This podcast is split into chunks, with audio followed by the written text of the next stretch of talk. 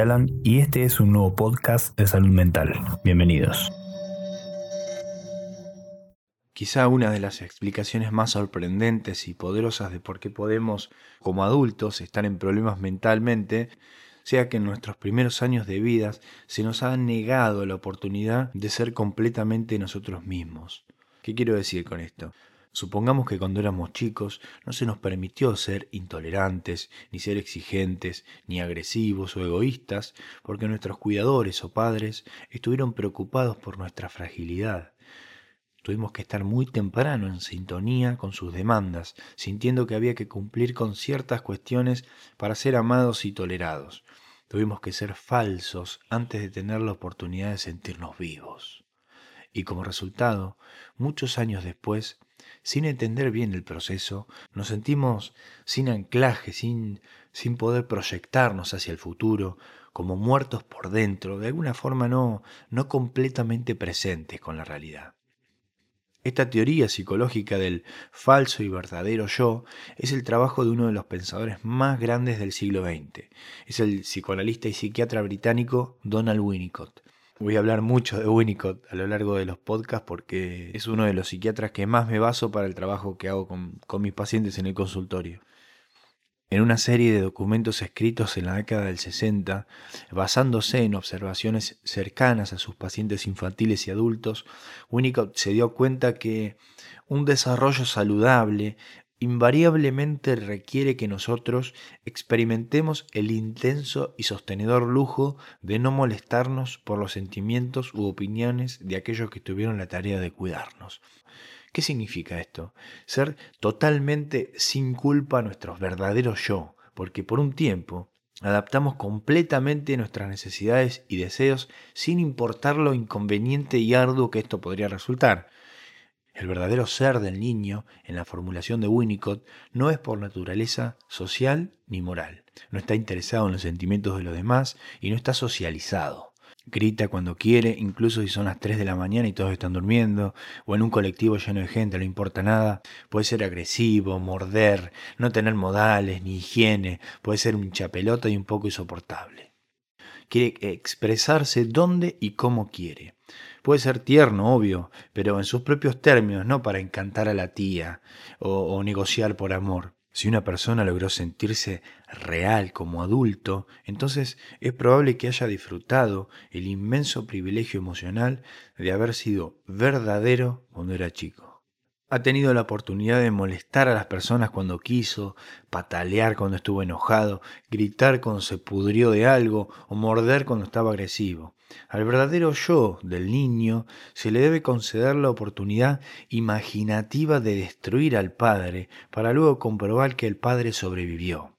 Esta comprobación de lo duradero le da al niño una sensación vital, muy tranquilizadora, de que el mundo no se va a venir abajo aunque tenga ese miedo. Cuando las cosas van bien, gradual y voluntariamente, el chico desarrolla un ser falso. ¿Qué significa un ser falso? Es una capacidad para comportarse de acuerdo a las demandas de la realidad externa. Esto es lo que permite al niño someterse a los rigores y las leyes y las reglas de la escuela y a medida que se va desarrollando en un adulto, en la vida laboral también, por supuesto. Cuando éramos chicos y se nos dio la oportunidad de ser nuestros verdaderos yo, no necesitamos en cada momento revelarnos o insistir en nuestras necesidades. Podemos seguir las reglas porque durante un tiempo, cuando éramos chicos, hemos podido ignorarlas por completo.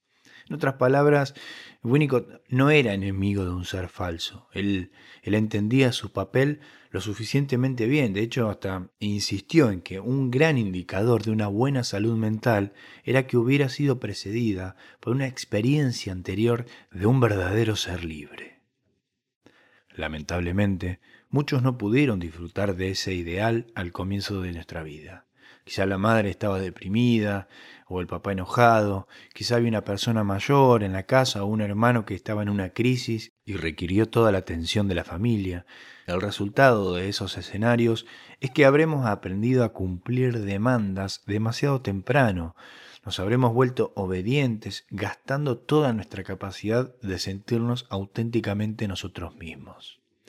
En las relaciones. Ahora podemos ser educados y sumamente atentos a las necesidades de nuestros pares, pero no significa que podemos amar apropiadamente. En el trabajo podemos ser mansitos, viste, ir a trabajar y todo, pero poco originales y creativos. Pero, ¿de qué sirve saber si en algún momento tuve mi verdadero yo?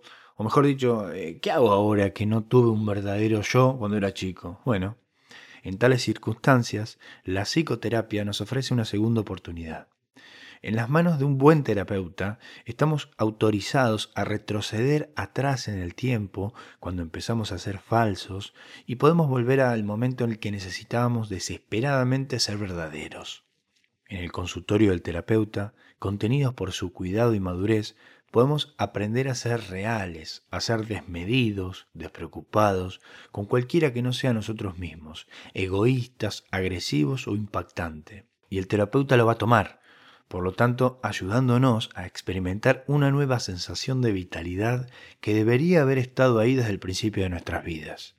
La demanda de ser falso, que nunca se va, se hace más soportable porque se nos permite regularmente en la privacidad del consultorio con el terapeuta una vez por semana a ser verdaderos. Winnicott fue muy famoso por la, por la calma y la generosidad hacia sus pacientes cuando estaban tratando de volver a encontrar sus verdaderos yo por esta vía.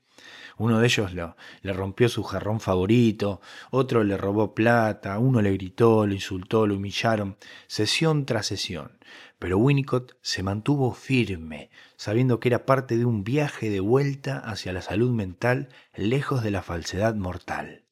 Podemos estar agradecidos con Winnicott por recordarnos esta satisfacción, un sentimiento de la realidad que tiene que pasar por etapas del egoísmo casi ilimitado. Tenemos que ser verdaderos antes de que podamos ser útilmente un poco falsos.